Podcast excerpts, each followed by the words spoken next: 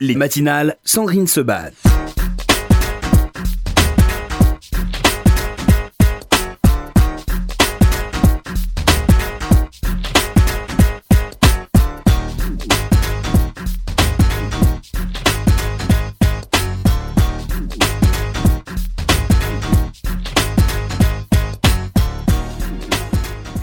Merci d'être avec nous pour euh, ces matinales. Nous avons le plaisir d'accueillir Tatiana Dronet. Tatiana, bonjour. Bonjour Sandrine. Pour votre nouveau roman, Les Fleurs de l'Ombre, c'est édition Robert Laffont, Héloïse Dormesson. Il est sorti Juste avant le confinement. juste avant le confinement. J'ai 12 déjà lu deux mois. Deux fois. Vous savez pourquoi je l'ai lu deux fois Non, que vous me connaissez parce que les Tatiana Dronet pour moi c'est comme une drogue. Quand je le reçois, c'est comme la tablette de chocolat. Je peux pas manger car je le reçois. Alors je me suis dit je savais que j'allais pas vous recevoir tout de suite parce que voilà les circonstances.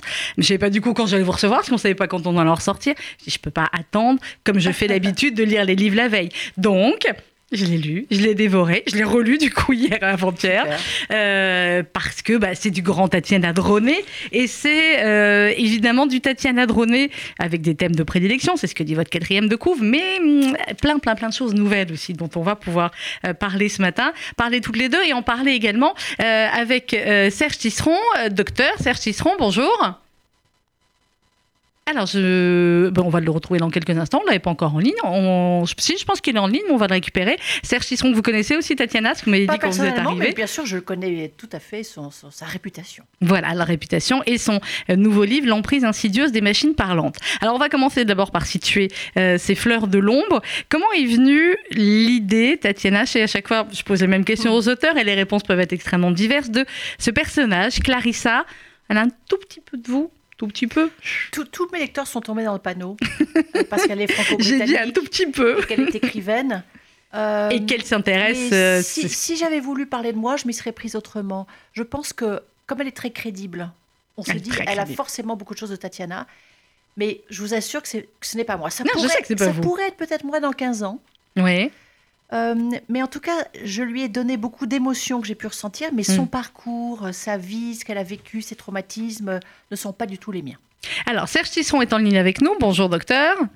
Bonjour. Merci d'être avec nous.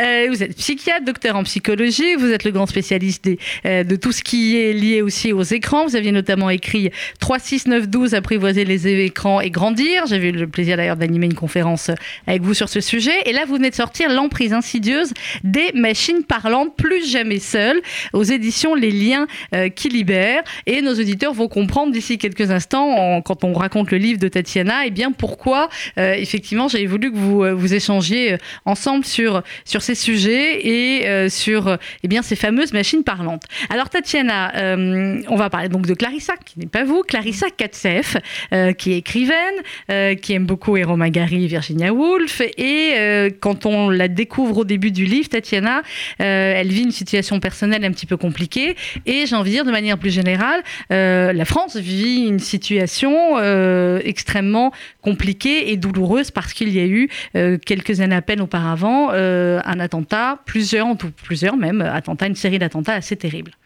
C'est un livre qui se déroule dans un- futur très proche, Sandrine. hein, C'est dans 15 ans, mais c'est presque déjà là. Et j'ai voulu montrer dans ce, dans ce roman, euh, qui n'est pas vraiment à proprement dire un roman d'anticipation, ni une dystopie, même si j'ai emprunté au code des deux. Ce qui m'a intéressé ici, c'est de montrer comment une femme, euh, fragilisée par un événement intime, on va dire familial, qui emménage d'une façon un petit peu trop hâtive dans une résidence hyper connectée pour artistes, euh, comment elle va laisser grandir sa paranoïa, puisqu'elle va être confrontée de plus en plus euh, à, à travers, dès, dès- dès le départ d'ailleurs, cet appartement qu'on appelle un smart home, et je suis sûre que le docteur Tisseron sait exactement de quoi je parle. Un smart home, c'est c'est une maison entièrement connectée qui vous permet, Sandrine, de savoir, euh, euh, en fait, un, un peu beaucoup de choses de vous. Mais ce qui m'a beaucoup intéressé aussi, c'est le paramétrage de ces machines, de ces assistants virtuels qui sont capables, dans un premier temps, bien sûr, de nous rendre la vie bien plus agréable et bien plus facile. Mais qu'est-ce qu'on leur donne de nous?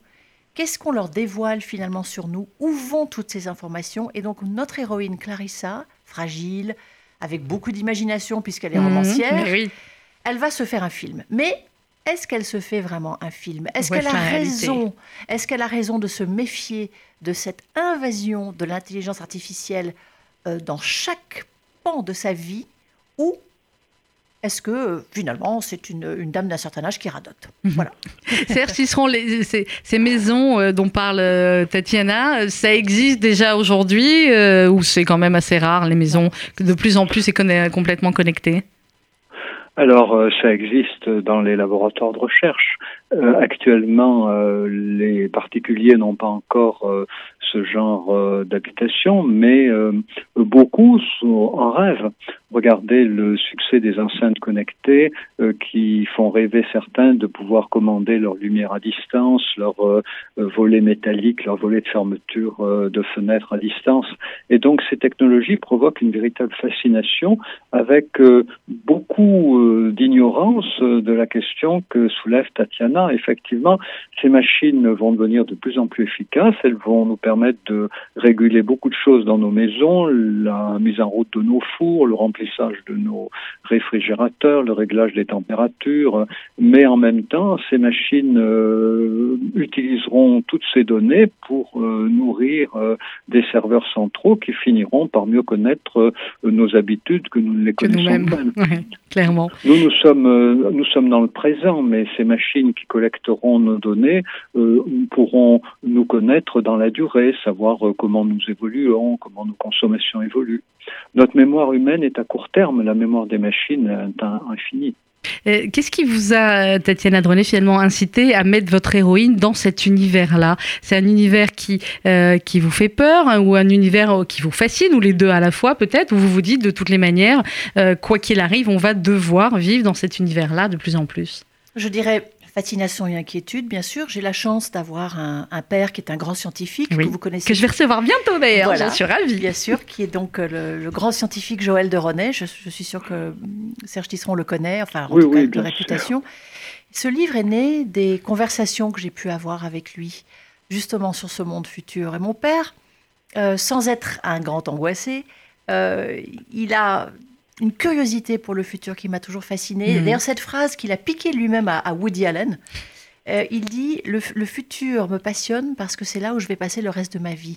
Donc j'ai voulu explorer ce futur qui est très proche, hein, qui est déjà là. D'ailleurs, tout ce qui est dans mon livre est déjà là, Sandrine. Oui, pas... Les robots, les drones, les, assistants vocaux, euh, tout, tout, ce que je mets en scène est déjà là. J'ai simplement on va dire, augmenter le curseur. Hmm. Donc j'ai exploré, oui, mes propres inquiétudes, même si je ne suis pas aussi parano que Clarissa. Mais si Clarissa n'avait pas été parano, il n'y aurait pas eu de roman. Il n'y aurait pas eu de roman, c'est clair. Donc encore une fois, c'est le paramétrage qui m'intéresse ici. Et qu'est-ce qu'on donne malgré nous, de nous-mêmes? Même avec un simple, une simple géolocalisation, euh, un, achat sur Internet, euh, toutes ces choses-là donne des indices. Et qu'est-ce qu'on fait de ces indices? Voilà, alors je vais ouvrir une parenthèse, je voulais que vous répondiez tous les deux à cette question aussi, puisque en ce moment, effectivement, on parle beaucoup de l'application euh, Stop Covid et qu'il y a eu beaucoup de gens qui ont dit, oh là là, mais non, je ne vais pas prendre cette application parce que le gouvernement va savoir ceci, cela, etc. Euh, je pense que la majeure partie des gens ont oublié, euh, docteur Tisseron, que, eh bien, il y a déjà beaucoup de gens qui savent est-ce qu'on aime manger, est-ce qu'on aime acheter, et qu'il vous suffit de faire une recherche Google pour une chose, et trois minutes après, sur votre fil Facebook, ah bah tiens, vous avez une boutique qui vous le propose. Euh, donc, est-ce que vous avez euh, compris, pas compris ces inquiétudes des, gens? Et vous, par exemple, en tant que, en tant que docteur, euh, qu'est-ce que vous dites sur cette application et sur eh bien l'opportunité, l'importance peut-être de la prendre? Écoutez, euh, en France, nous avons la chance d'avoir la Commission nationale informatique et liberté qui a beaucoup contribué à la mise en place du règlement général de protection des données au niveau européen, le fameux RGPD. Donc, euh, on est plutôt mieux protégé que dans beaucoup d'autres pays. Je crois que ce qui inquiète beaucoup les gens, c'est que des données personnelles euh, soient thésaurisées par un gouvernement alors que dans beaucoup de pays, ou même en France, nous savons que beaucoup de nos données qui passent par Google sont, enfin toutes nos données qui passent par Google sont thésaurisées par Google, tout ce qui mhm. passe par Amazon est thésaurisé par Amazon, tout ce qui passe par Facebook est thésaurisé par Facebook. Mais, mais chacun, mais chacun de ces, chacune de chacun de chacun de ces mastodontes euh, garde précieusement les données qu'elle recueille sur vous. La grande inquiétude, c'est une connexion des fichiers. Or, la connexion des fichiers, c'est l'État qui en a la possibilité. C'est ce qui se fait en Chine. Où l'État a la main mise sur toutes les données recueillies par les équivalents chinois de Facebook, de Amazon, de Google, et tout ça est corrélé entre, en, toutes les données sont corrélées entre elles et mises à disposition du gouvernement. Donc, ce qui a effrayé dans Stop Covid, c'est l'idée que ce soit le gouvernement qui mette la main sur nos données. Mais c'est il y a quelque chose là-dedans qui n'est pas raisonnable parce que le gouvernement américain peut très bien mettre la main sur euh, les données de Apple, de Facebook, euh, de Google. Il suffit qu'il le leur demande. Il a le droit pour lui, le gouvernement américain.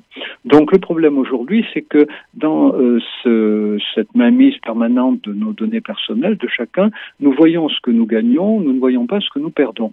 C'est-à-dire notre vie continue, quoi. Voilà. Bon, si nous, nous utilisons un bloqueur de publicité, nous nous apercevons pas que les publicités sont ciblées. Donc voilà, on continue à aller sur Internet, voilà, comme euh, comme comme si nous comme si nous n'étions pas suivis puisque nous ne recevons pas de publicité ciblée grâce au bloqueur de publicité. Et puis euh, et puis du coup, ben, nous voyons ce que nous gagnons parce que les cookies nous permettent de trouver rapidement des espaces que nous avions cherchés il y a peut-être trois mois. Donc nous les trouvons rapidement, nous sommes assez contents. Et puis le problème, c'est que nous ne voyons pas en effet qu'il y a euh, énormément de données qui s'accumulent sur nous, qui sont en principe anonymisées mais tout peut être désanonymisé. Et en fait, c'est une sorte d'épée de Damoclès qui est en train de se constituer dans les démocraties. Dans les dictatures, on sait ce qu'il en est. Dans les démocraties, ben, il suffirait qu'il y ait un changement de régime ou, ou, un accroissement de la pression lié au terrorisme, lié à une pandémie, lié à la chute du météorite, voilà, où il faut tracer les gens, le mieux les contrôler, voilà.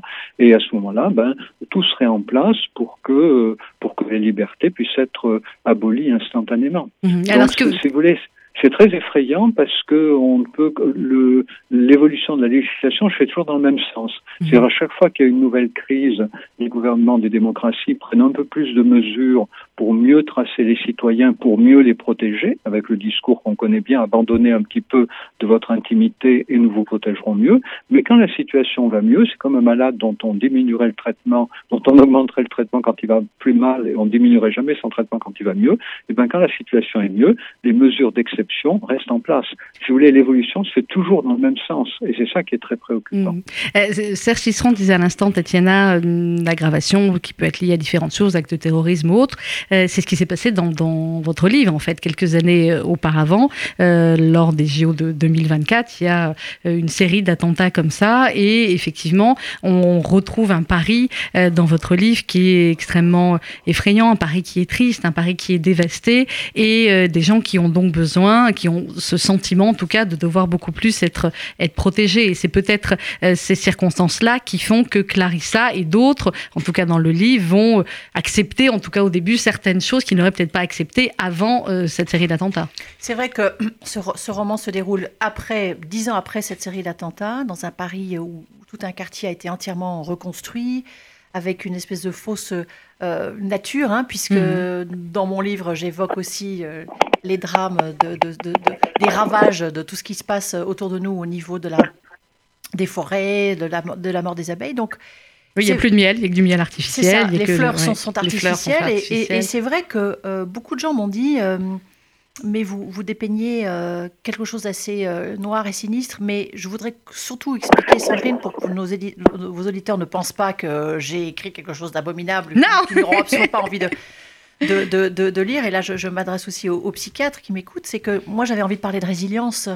Euh, ce n'est pas un roman sensationnel sur des catastrophes. Non. Je, ne suis absolument pas ce genre d'auteur. Vous, vous, vous, le savez, vous me recevez pour chacun de mes livres. J'essaie de montrer effectivement comment parfois autour de nous, nous devons faire face à des situations dramatiques. Mais ce qui m'intéresse au-delà de tout ça, c'est justement l'espoir. Et la capacité de l'homme de rebondir. Et, et, donc Clarissa est dans une situation fragile euh, par son, ce qui lui arrive euh, en tant que femme, hein, son intimité. Alors ça c'est costaud jusqu'à la fin. Oh, oui. Deux phrases, deux, alors évidemment on dévoile rien, mais alors deux pages avant, moi je me, que vous dévoiliez le truc, je me suis dit, si jamais c'était un truc pareil, après je me suis dit non, et si. Mais oui, et donc c'est vrai que c'est, c'est un petit peu choquant ce que je mets en scène, mais malheureusement cela nous pend au nez. Oui, ah bah, donc, donc, donc, donc, je montre euh, les épreuves telles qu'elles arrivent, mais je montre aussi, et c'est pour ça que ce livre se termine dans un espoir, Et surtout, j'insiste sur le, retour à la nature, mhm. que quelque part, tous ces écrans qui nous permettent de communiquer, hein, et pendant cette pandémie, moi, c'est comme ça que j'ai fait la promotion de mon livre. Hein, J'étais oui. chez moi. Vous faisiez des tweets assez drôles avec un autre auteur. J'ai fait des, émissions de télé aussi, hmm. à partir de chez moi. Et donc, ce retour à la nature est assez indispensable, me semble-t-il.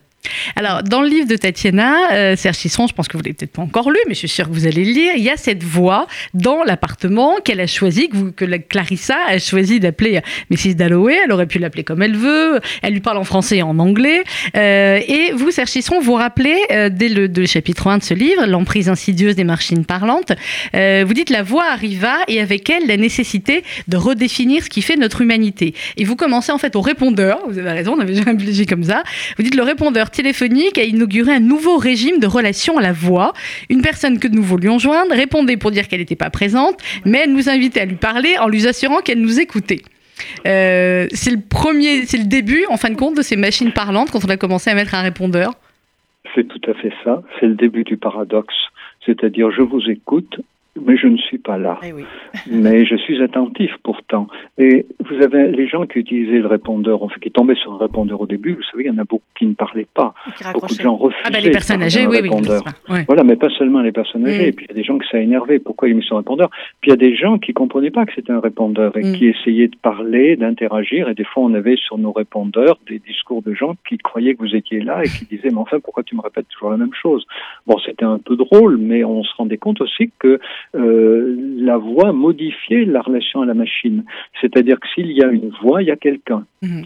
Et aujourd'hui, nous sommes habitués au répondeur et euh, nous allons accepter assez facilement, nous acceptons avec les enceintes connectées d'avoir affaire à des machines qui parlent, avec Siri, avec Cortona sur euh, les PC, et nous acceptons maintenant facilement d'avoir accès à des machines qui parlent.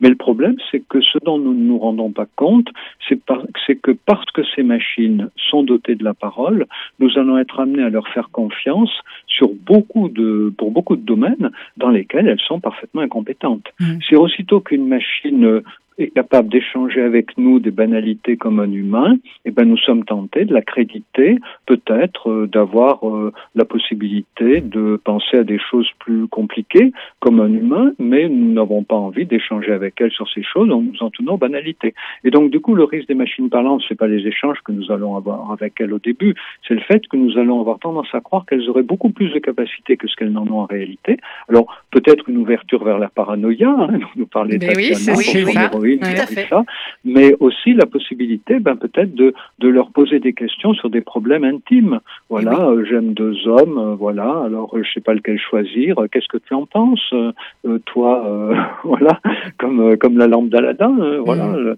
cette espèce de machine merveilleuse. Et vous pensez bien que les marchands de, de machines parlantes vont vont accepter le jeu. Et déjà, quand vous demandez à l'enceinte Amazon, Alexa de Amazon, eh est-ce que est-ce que je peux te raconter un secret? Eh ben, l'enceinte Alexa de Amazon répond bien sûr, ok, bien sûr, voilà, et vous racontez votre secret comme si cette machine vous écoutait avec bienveillance et avec attention. Voilà le vrai problème. Le problème, c'est pas ces machines parlantes. Le problème, c'est la confiance que nous allons leur accorder. Moi, je dis toujours, vous savez, dans notre relation aux technologies, le maillon faible, c'est l'homme. Mmh. L'être humain n'est pas, préparé. Et la place n'est pas préparé à gérer ça. Et la place, et la place que ces voix prennent euh, dans notre vie. Et donc, justement, le mari de Clarissa, François, on ne va pas dire exactement ce qui se passe, mais docteur, je serais très intéressée d'avoir votre. Euh, je vais vous envoyer le livre et vous verrez ce qui se passe. Volontiers, oui. Vous allez voir. Et donc, euh, François, le mari de Clarissa, va se laisser voilà, troubler, plus que troubler par une, plus qu'une voix.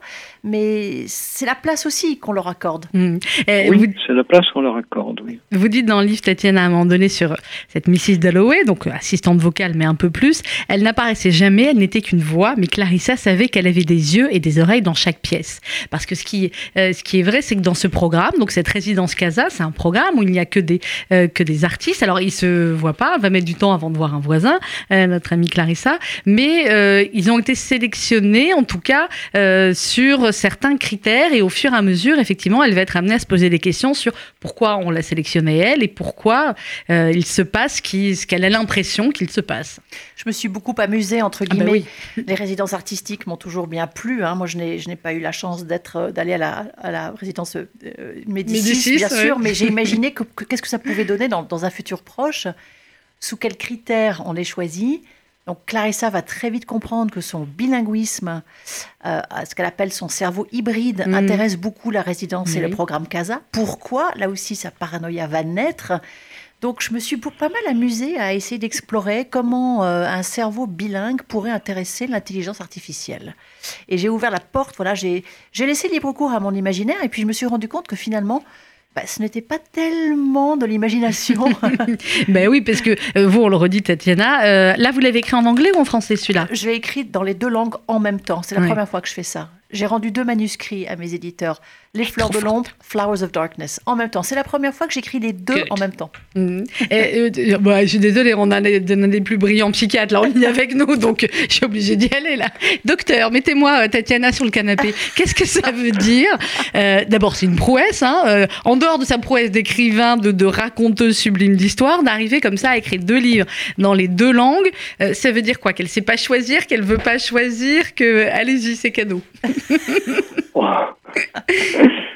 Écoutez, euh, elle aurait bien tort de s'interdire d'utiliser deux langues à la fois si on a la possibilité. Donc, euh, tant mieux pour elle. Et tant mieux pour les lecteurs euh, qui ne comprennent que l'anglais ou qui ne comprennent que le français. C'est quand même la situation idéale quand l'auteur lui-même peut écrire un texte, le même texte dans deux langues, parce que vous savez, c'est le dilemme du traducteur. Eh oui, vous aviez vu ce que j'ai souvent subi. Comme disent les Italiens, traduction, trahison. Voilà. Donc c'est la situation idéale. social Mais alors c'est intéressant parce que si je comprends bien, ça rejoint la problématique euh, des machines parlantes par le fait que ces machines, eh bien, d'un côté, euh, elles maîtrisent euh, la langue des algorithmes, puisque vous savez quand nous parlons à une machine, la machine commence par transcrire ce que nous lui disons en texte écrit, mhm. puis elle lit le texte écrit parce qu'elle ne peut comprendre que le texte écrit, puis elle fait une réponse écrite, puis elle nous, nous, nous dit verbalement la réponse qu'elle a écrite. Donc, en fait, la machine parlante euh, maîtrise le langage euh, écrit et le langage parlé, mais constamment obligé de traduire l'un dans l'autre ce que nous, en tant qu'humains, nous ne faisons pas. Sauf si nous travaillons avec une langue étrangère que, en effet, nous traduisons. Mais les gens qui ont deux langues ne traduisent pas d'une langue dans l'autre. Non, vous pensez directement, vous. Ils sont... Mais les, les, machines, elles traduisent. vous voyez, elles ne sont pas encore dans la possibilité de penser en écriture et de penser en, et en langage. Et c'est pour ça que ces cerveaux hybrides, dans mon livre, intéressent beaucoup l'intelligence artificielle. Mm. Mais quand vous rêvez la nuit, vous rêvez en anglais ou en français? But I don't know. You don't know. It's the, it's the, you don't remember. mystery of my life. Je ne sais pas. Si, si je rêve de vous, Sandrine, oui. ou, ou, ou, de Serge Tisseron, oui. j'imagine que je vais rêver de vous deux en français, puisque nous mhm. nous parlons en français. Mais c'est la seule réponse que je peux vous donner, puisque je n'ai aucune conscience de la langue dans, mm mon, dans mon rêve. Alors dans votre dans votre livre Les Fleurs de l'ombre, édition double édition aussi du coup Robert oui. Laffont et Louise Darmesson, on fait tout en double. Euh, euh, il y a euh, il y a Clarissa évidemment et puis il y a tous ces personnages. Alors il y a Mrs Dalloway dont on ne sait pas qui elle est. Il y a un chat aussi qui est formidable, oui. ce chat Chablis, qui est bien peut-être comme parfois les animaux va sentir certaines choses avant les humains. Alors les machines parlantes elles sentent pas les choses, mais les animaux ont aussi un degré oui, différent. Hein. Donc c'est peut-être plusieurs degrés aussi comme ça que vous avez voulu mettre toujours des choses à tiroir avec Tatiana il faut sortir tous les tiroirs. Et puis, il y a euh, Mia White. Euh, parlez-nous de Mia. Alors, on a bien compris, c'est pas vous Clarissa, mais vous êtes un auteur euh, qui a des relations aussi très fortes avec ses lecteurs. Euh, je sais que vous recevez évidemment beaucoup, beaucoup de courriers. Et là, euh, bien Mia White, est-ce que c'est, ça aurait pu être une de vos lectrices ou est-ce que c'est une lectrice habituelle qui envoie des courriers comme ça à son auteur préféré? Alors c'est vrai qu'au début, on pourrait croire que cette jeune femme qui s'adresse à Clarissa, une, une lettre classique de, de fan, hein, comme tous les auteurs peuvent en, en recevoir quelqu'un qui aime beaucoup les livres, qui les lit avec attention, qui propose un rendez-vous. Donc au, début, Clarissa euh, tombe un peu dans le piège, on va dire. Elle est, elle est heureuse qu'une jeune fille de 19 ans s'intéresse. Euh, parce que dans ce futur un peu noir que je mets en scène, les gens lisent de moins en moins, bien oui. sûr. Donc elle est heureuse d'avoir une, oui. une lectrice. Mais évidemment, comme ce livre est une, est une succession de pièges que je, que je tends à, à, à mes lecteurs et qui, qui tombent dedans, et j'adore. Plus, plus il y a de pièges, plus, plus c'est formidable. content. Donc Mia White, en fait, est une, une, jeune femme très mystérieuse, bilingue elle aussi, Donc le lecteur peut se poser toutes sortes de questions. Et c'est ça en fait qui m'intéresse ici, c'est que le lecteur se pose des questions. Et c'est pour ça d'ailleurs, Sandrine, j'en profite. Mhm. Cette fin est ouverte. La Oui. fin de mon livre est ouverte. Je ne donne pas toutes les réponses. Vous ne saurez pas exactement qui est Mia White et que fait-elle. Mais j'aime bien l'idée aussi que votre imagination peut partir dans toutes les directions. Et donc j'ai des échanges en ce moment très intéressants avec mes lecteurs qui me proposent d'autres D'autres fins, choses. d'autres pistes. Et c'est tout à fait intéressant pour moi. Alors, docteur Tisserand, dans votre livre L'emprise insidieuse des machines parlantes, vous expliquez qu'il y a quatre types de machines. Il y a l'enceinte connectée euh, qui répond à des ordres, hein, fait ceci, fait cela. Euh, le robot conversationnel avec qui on peut parler un petit peu. Siri, par exemple, c'est un robot conversationnel? Oui, c'est un brouillon de Un robot brouillon de robot conversationnel. Plus nous l'utilisons, plus nous apportons des données aux fabricants qu'ils nous proposent bientôt une version améliorée. Mhm. Mais c'est déjà l'ambition de fabriquer un robot conversationnel. Alors vous dites il y a le compagnon digital, euh, c'est une voix plus une présence personnalisée sur un écran, et il y a le véritable robot euh, dont lui la voix est euh, semblable à celle d'un humain. Euh, actuellement en France, on est quand même un peu plus sur euh, voilà l'enceinte connectée, le robot conversationnel. Rares sont les gens qui ont un véritable robot à la maison ou qui en utilisent tous les jours. Alors le compagnon digital, euh, c'est-à-dire euh, une voix qui s'accompagne d'un visage ou d'un corps sur un écran, vous allez avoir arrivé cela euh, en 2021. Euh, Mhm. C'est demain. C'est demain, oui. C'est demain, c'est demain. Et ça a été un peu retardé par euh, les- la pandémie. Ça a été- c'était même prévu pour fin 2020. Et euh, beaucoup de gens vont être contents d'avoir euh, ce partenaire avec lequel ils vont pouvoir converser. Ça change tout quand on voit un visage. D'ailleurs, euh, il y a des études là très rigoureuses qui ont été faites qui montrent que le même conseil, quand il est donné dans trois situations, c'est-à-dire soit simplement une enceinte connectée, c'est-à-dire vous avez un cylindre ou une boule qui vous parle. Deuxième situation, vous avez un compagnon digital, c'est-à-dire une figure sur un écran, ce qu'on appelle un robot virtuel. C'est pas un vrai robot, mais euh, c'est un personnage qui fonctionne avec des algorithmes, mais qui a une figure humaine sur un écran. Et puis troisième éventualité, le vrai robot physique, c'est-à-dire un, un robot avec un corps qui n'est pas forcément à taille humaine, hein, qui peut faire 80 cm comme Mhm. un arrow, mais qui a une apparence humaine, deux bras, deux jambes.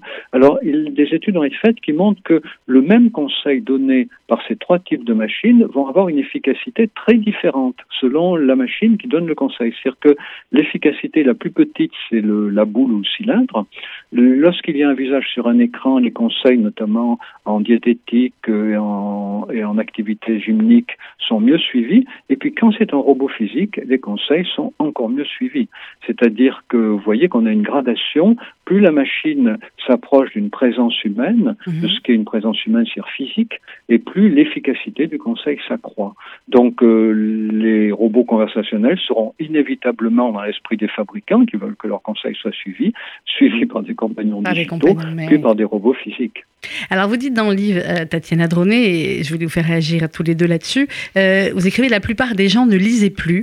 Elle l'avait remarqué depuis un moment déjà, ils étaient rivés à leur téléphone, à leur tablette, les librairies fermaient les unes après les autres. Géomètre de l'intime, son plus grand succès, avait été tellement piraté depuis sa publication qu'il lui rapportait presque plus de droits d'auteur. D'un clic, on pouvait le télécharger dans n'importe quelle langue, etc. etc. Euh, les gens avaient d'autres angoisses. Ils faisaient face à ce problème encore plus inquiétant qu'elle voyait se propager comme une tumeur sournoise, la désaffection à l'égard de la lecture. Non, les livres ne faisaient plus rêver. La place phénoménale qu'avaient grignoté les réseaux sociaux dans la vie quotidienne de tout un chacun était certainement une des causes de cet abandon. Euh, Alors, je tiens à préciser que c'est Clarissa qui parle. Oui, c'est Clarissa qui pas parle. moi. Euh, Clarissa est donc beaucoup plus parano. dans cette... Oui, oui. Mais, mais je, je, je pense que malheureusement, d'ici 15 ans, cela risque d'arriver. Il y a encore des merveilleux lecteurs. Oui. Nous, ceci dit, nous n'avons pas pu aller les voir hein, en librairie Oui. parce que toutes nos tournées ont été annulées à cause d'un virus. Euh, mais c'est vrai que la- les livres sont fragilisés par les écrans. Et ça, je pense que Serge Tisseron sera d'accord avec moi, même si maintenant on lit beaucoup de livres sur écran. oui. Bien sûr, euh, les gens ont, ont des liseuses, etc. Mais moi, je m'inquiète pour cette nouvelle génération de lecteurs. Je constate que mon cœur de cible de lecteurs, eh bien, c'est une lectrice d'un certain âge, souvent Mhm. plus âgée que moi. Je ne sais pas qui va prendre la relève. Je me demande, puisqu'on a de moins en moins de, de- de jeunes qui viennent à nos dédicaces, il- les Mm. professeurs que je rencontre lors de mes rencontres dans des milieux scolaires me disent qu'il y a de moins en moins de gros lecteurs. Donc je, m'inquiète pour le futur. Je, me pose beaucoup de questions. Je me demande si le livre va continuer à être lu ou s'il va devenir un objet de décoration comme il l'est déjà sur Instagram. Hein. Vous, mhm. vous remarquerez maintenant un, un, joli livre avec une belle couverture, une jolie photo, les bons hashtags. Euh, est-ce que les gens continuent vraiment de les lire? Je l'espère de tout mon cœur. Mhm. Docteur Tisseron? Oui, alors euh, vous savez, euh, il y a un dicton qui dit ceux qui veulent prévoir l'avenir ne peuvent être certains d'une seule chose, qu'ils seront ridicules demain. Donc personne ne sait très bien comment va évoluer la relation à l'écrit. Alors là, on parle du livre, mais il faut bien comprendre que au-delà du livre, il y a la relation à l'écrit. Il faut bien comprendre qu'il y a de plus en plus euh, de romans qui sont publiés, il y a de plus en plus de gens qui ont accès à la possibilité d'écrire des textes, même si ces textes ne sont pas euh, publiés dans le grand circuit, ils peuvent les communiquer à leurs amis. Il y a de plus en plus de gens qui demandent à des à des écrivains euh, un peu de profession d'écrire leurs pour leurs enfants. Donc il y a toute une activité d'écriture aujourd'hui très importante et je pense que euh, c'est que du point de vue de, du, du, temps de lecture consacré par chacun, c'est vrai qu'il se réduit, mais ça ne veut pas dire pour autant que lorsqu'il y a euh, des textes qui peuvent intéresser notamment les jeunes, ils ne les plébiscitent pas. C'est quand même ce qu'on a vu avec les livres de Harry Potter. Euh, mm. Avant Harry Potter, tout le monde se lamentait que les jeunes ne lisaient plus rien. Avec Harry Potter, on a vu des jeunes lire trois, quatre fois l'ensemble de, la saga Harry Potter. Et vous la racontez avec bonheur. Donc le grand problème aujourd'hui, c'est que l'écriture, souvent, n'est pas adaptée au mode de fonctionnement psychique du lecteur. les lecteurs, les lecteurs jeunes n'ont pas le même fonctionnement psychique et du coup, ils n'accrochent pas aux livres traditionnels euh, écrits par euh, des gens qui ont grandi dans une culture différente. Donc probablement, euh, il faut être très vigilant sur l'émergence de nouvelles formes d'écriture qui probablement vont être plébiscitées par des jeunes qui ont grandi dans un monde différent. On n'écrira pas de la même manière demain que ce qu'on écrit aujourd'hui. On est en période de transition et je comprends que des gens qui aujourd'hui peinent à trouver leur public s'inquiètent de la réduction du nombre de lecteurs. Mais encore une fois, il y a de plus en plus de gens qui écrivent.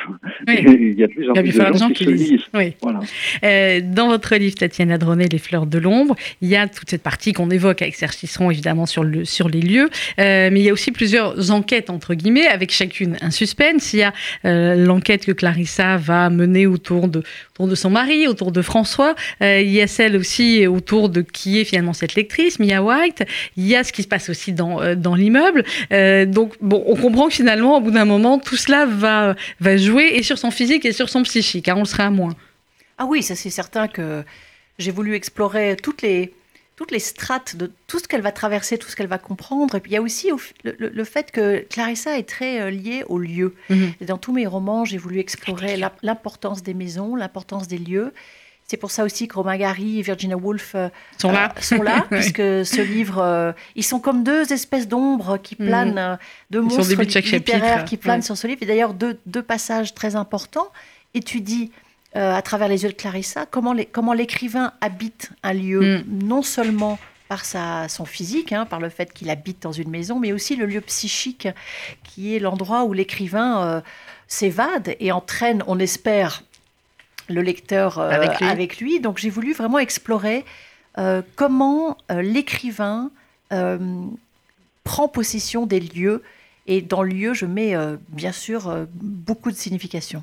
Il y a les relations avec sa fille aussi, Jordan, avec sa petite fille, qui est une très chouette petite fille, hein, qui va l'aider aussi à comprendre certaines choses, euh, on va dire un peu plus du, du monde moderne. Et puis il y, a, il y, a, cette société, la Casa, qui pourtant au début leur dit écoutez, nous l'essentiel, on s'occupe de tout le reste. Ce qu'on veut, c'est que vous créez, parce que la création artistique pour nous est un absolu. Alors au début, quand tu dis ça, on se dit bah super, c'est bien, il va pouvoir faire ce qu'il veut. Et puis ensuite, au fur et à mesure, euh, on comprend un petit peu ce qui peut se cacher derrière Casa. C'est vrai que j'ai voulu, donc, en, explorant cette résidence euh, artistique moderne, j'ai voulu explorer au fond que pourrait devenir la création dans un monde euh, totalement robotisé. Il y a déjà, on le sait, des robots qui créent pour nous de la musique, de la peinture, mmh. de, soi-disant des œuvres artistiques, mais si on se penche là-dessus, et je serais très intéressant d'entendre ensuite eh le point on va lui poser la question. Euh, quand on commence à se dire si les robots sont capables de créer pour nous, euh, qu'est-ce que les robots euh, n'ont pas que nous avons? Et moi, j'essaye de situer le débat sur et ben c'est finalement c'est notre imaginaire, puisque notre imaginaire, elle naît d'une certaine fragilité. C'est de l'émotion. Les robots peuvent pas avoir Et ça, les robots, ils n'ont ni mm. fragilité ni émotion pour le moment. La réponse du spécialiste, docteur Serge Tisseron. Oui, alors pour le moment, alors vous savez, euh, il serait tout à fait possible et tout à fait envisageable par certains scientifiques de donner un jour une conscience d'eux-mêmes à des robots et donc euh, de leur donner un certain recul par rapport euh, aux situations et par rapport à eux-mêmes. La question, c'est de savoir si vraiment ça serait utile, hein, si vous voulez, si les robots sont conçus comme des robots, c'est justement pour ne pas poser tous les emmerdements relationnels que nous causent les humains. Donc du coup, on ne voit pas pourquoi on donnerait aux robots des émotions, un recul sur soi, une conscience de soi, même si technologiquement c'était possible un jour, on ne voit pas pourquoi ça serait fait. Ça serait vraiment constituer les robots en créatures autonomes euh, et du coup euh, créer une société encore plus compliquée que ce qu'elle est aujourd'hui. Alors en revanche, euh, il faut bien comprendre que ça, c'est que si un jour cela se faisait, là où vous avez raison, c'est que ça serait formidable de connaître la vision du monde d'un robot, parce qu'un robot qui est fabriqué avec des matériaux synthétiques, il n'aura forcément pas la même représentation du monde que nous. Et puis les choses rebondiront encore, puisque vous avez entendu parler des robots biologiques. Hein, le jour où il y aura des robots fabriqués avec des matériaux biologiques, probablement ils auront la possibilité d'évoluer d'une manière inattendue et probablement d'avoir en effet des émotions, des sentiments, voilà. Mais tout ça, on se projette très très très loin. Alors moi, dans mon livre, ce qui m'intéresse, c'est de voir comment, bien que tout ça ne soit loin d'être présent, et eh bien comment déjà le fait d'avoir euh, des relations avec des machines parlantes modifie les relations que nous avons avec nous-mêmes et avec les autres? Je vais vous donner un exemple. Moi, ce qui me frappe dans ces machines parlantes, c'est que très vite, déjà, on le voit en laboratoire, elles vont pouvoir avoir des intonations, c'est-à-dire elles vont pouvoir paraître. Euh, voilà, voilà c'est ce qui se passe dans le livre de Tatiana. Inquiète, voilà. Et donc, du coup, les humains qui vivent avec une machine capable de simuler des émotions, même si c'est une, une, boule ou un cylindre, hein, qui est capable de, de rire avec vous, euh, de s'attrister avec vous avec ses intonations, ben, du coup, l'être humain va entrer dans un monde où il aura toujours sous la main une machine pour partager ses émotions. Or, vous savez, actuellement, l'émotion est définie comme quelque chose qui me bouleverse intimement.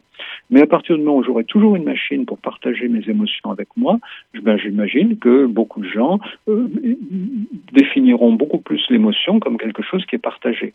C'est-à-dire, vous voyez, au fur et à mesure qu'on entre dans ces relations nouvelles avec les machines, eh bien, même si les machines sont très élémentaires, on ne considérera pas les personnes de la même façon, on pourra donner des degrés de personnalité à nos machines, selon les services qu'elles nous rendent, on ne percevra plus les émotions de la même manière, on ne percevra plus l'intimité de la même manière, c'est même sans entrer euh, dans, vous voulez, moi j'essaye dans mon livre de sortir de l'opposition entre rassurant et inquiétant. Ce qui m'intéresse, c'est de voir comment l'être humain va changer en utilisant ces machines. L'être humain a toujours été changé par ces technologies. L'être humain n'est plus le même quand il se déplace en voiture ou en avion. Mais ça reste un peu périphérique. Avec les machines parlantes, on est au cœur de l'humain, on est au cœur de l'identité, on est au cœur de ce qui fait l'humanité. On est, comme vous le rappeliez tout à l'heure au début de l'émission, hein, on est obligé de redéfinir ce qui fait notre humanité.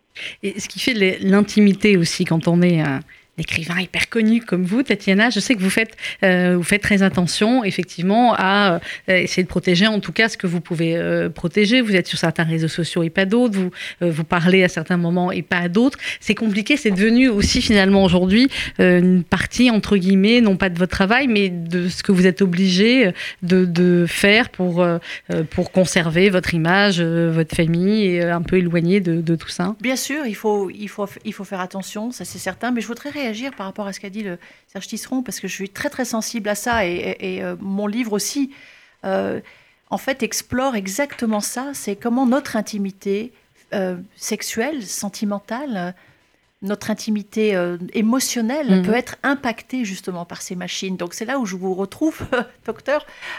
Super. Ah oui, oui, ah, bah, quand j'ai lu vos deux livres, j'ai dit attendez les deux là. Sauf que moi j'en ai fait un roman, je vais, je vais vous l'envoyer avec grand plaisir. oui, mais moi aussi. C'est vraiment je me suis vraiment... J'ai essayé de répondre à cette question.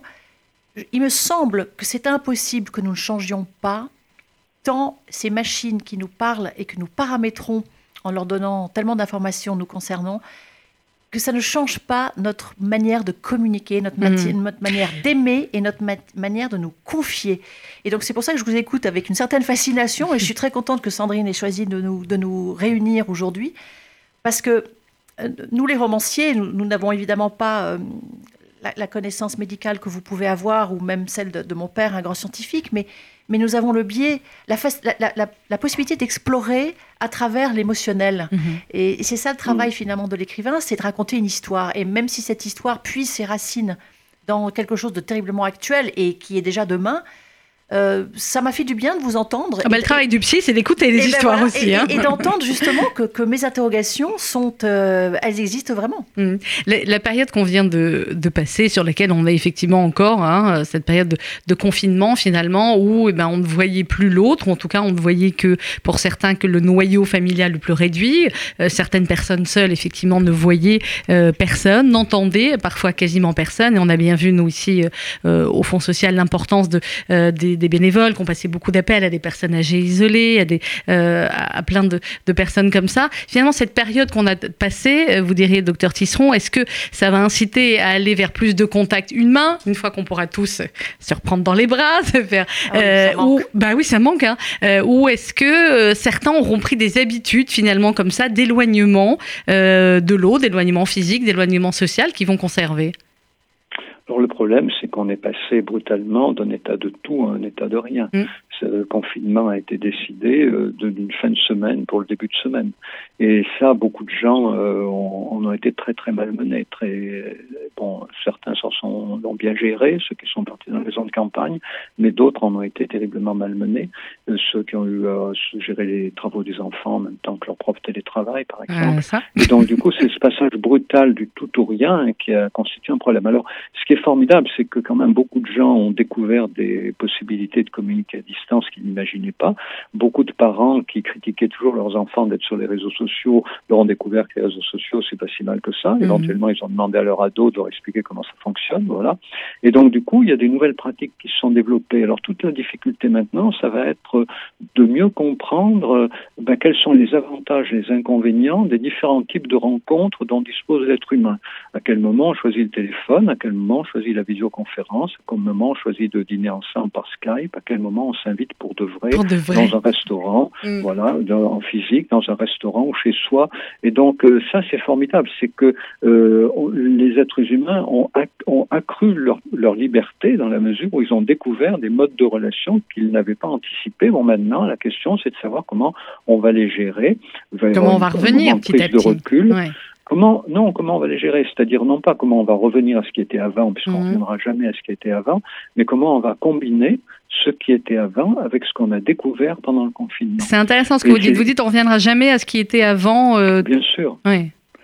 Bien sûr. si vous voulez, les, je pense que les gens vont plus, puisqu'il y en avait qui le faisaient. Il y avait des hommes d'affaires qui partaient à l'autre bout du monde pour un déjeuner et qui partaient le matin, qui revenaient l'après-midi. Non, ça, ça ne va plus se faire. Je veux dire, le fait que nous prenions plus la bicyclette et moins euh, le, la voiture, euh, bon, ou, la, ou, plus la trottinette euh, dans les villes, euh, ça va rester. Mm. Le fait qu'on parfois on s'invite euh, par Skype pour discuter ensemble parce qu'on est trop stressé par sa vie quotidienne pour préparer un repas pour plusieurs personnes, ça va continuer à exister. Mmh. Tatiana J'ai une petite question pour vous qui me, qui me tracasse beaucoup, docteur, à propos de ces fameux gestes barrières. Le fait que là, je suis arrivée ici, j'ai même, même pas pu embrasser Sandrine, que je que j'ose même pas encore embrasser mes parents seniors, hein, qui ont l'âge qu'ils ont. Donc euh, voilà, que, je trouve ça très difficile cette vie sans embrassade, sans se serrer les mains. Et je me demande quelle trace ça va laisser et combien de temps ça va mm. durer. Et est-ce que du, du, du, coup, est-ce que euh, ces gestes barrières vont pas faire partie de nos vies malheureusement? et, Alors je vais compléter la question. Du coup, on en profite tant qu'on vous a, parce que j'avais fait une conférence avec vous et que vous êtes aussi l'un des grands spécialistes sur sur les relations avec les enfants. Chez les enfants, c'est vrai que j'ai accompagné mes filles à l'école ce matin, à l'école un jour sur trois, et euh, voilà, et je la voyais retrouver ses copines qui ont 10 ans et se faire coucou de loin. Et c'est, alors on sait que c'est pour le bien de tout le monde, mais c'est dur, quoi. Euh, Qu'est-ce que ça va laisser comme dur. Qu'est-ce que ça, voilà, à votre avis?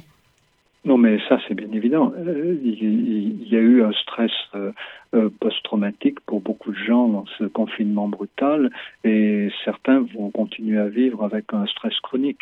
Mais il faut bien comprendre d'abord qu'il y a eu des erreurs de communication.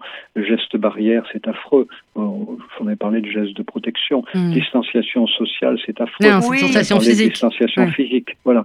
Donc déjà, il y a eu des erreurs de communication graves qui ont, qui ont donné une mauvaise représentation aux gens des situations.